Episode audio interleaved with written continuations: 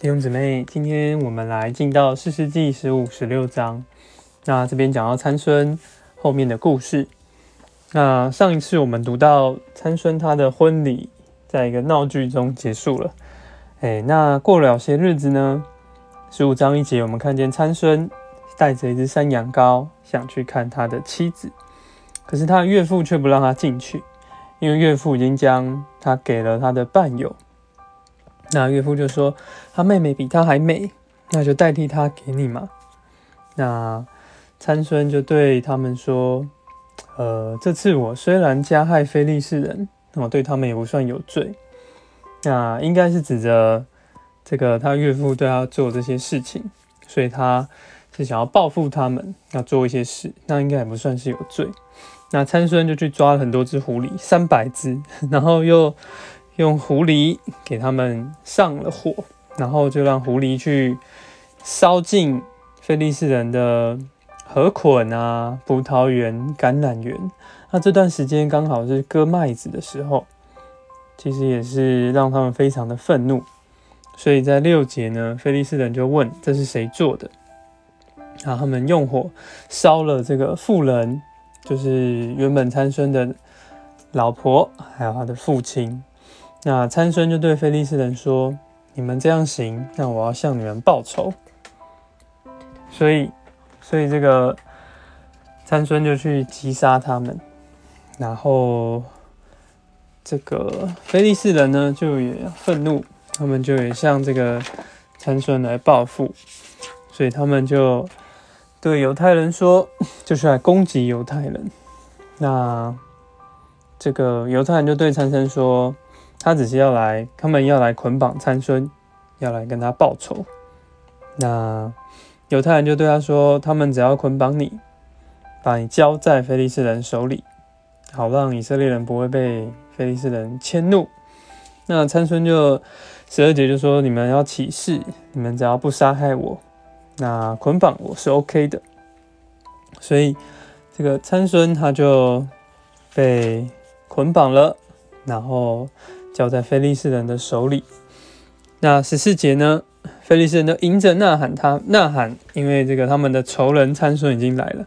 那耶和华的灵就冲击参孙，那参孙就充满了力量，他就捡取。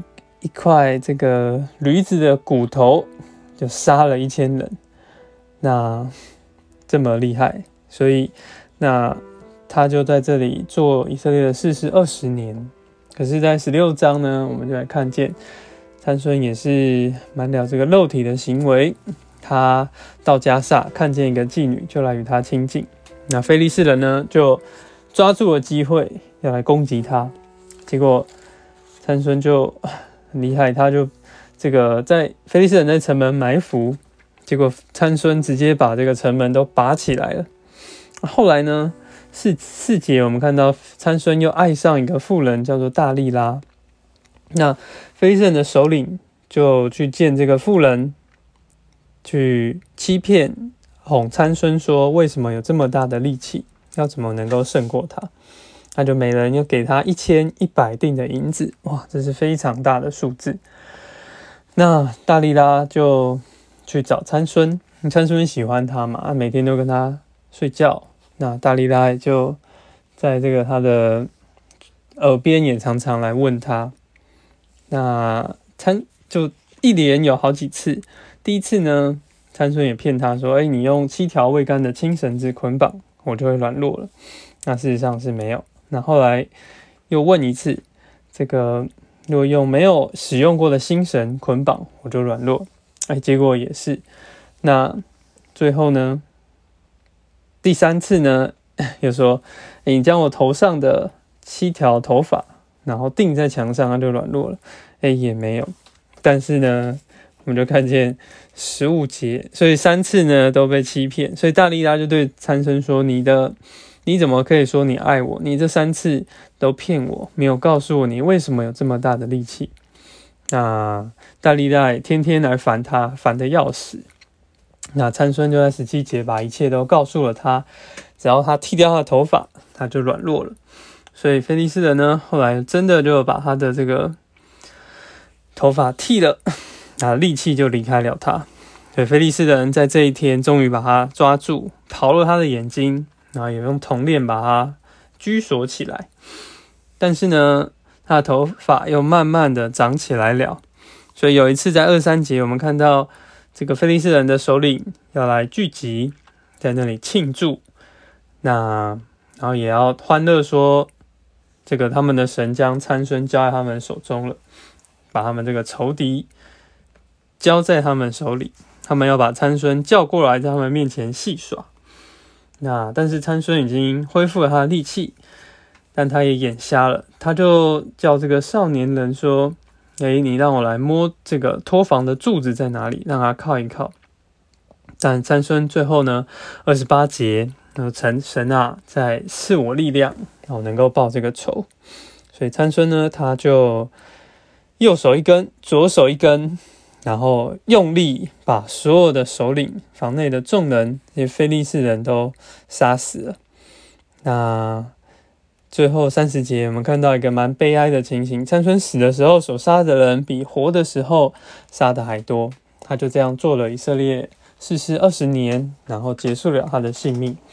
那从他的故事，我们看见，呃，他一连两次都因为女人一直的烦他。然后把他的秘密说出来，所以看见我们，呃，这个一面，我觉得是在责配的重要。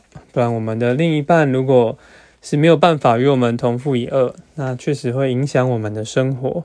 那再来呢，就是我们要这个不能放纵我们的肉体。像参孙已经我们在记载里面就好几次看见他因着美色喜欢妓女啊，与人亲近。然后也因此失去了他的能力，让我们能够做个圣别警醒的人。哦，主耶稣，主啊，虽然参孙是这样有能力，但那是没有什么内里的生命的事。主啊，叫我们能够生命能够自发展，在我们里面长大。我们不是羡慕这样有能力，是羡慕一个有生命、活出基督一个馨香之气的生活。阿门。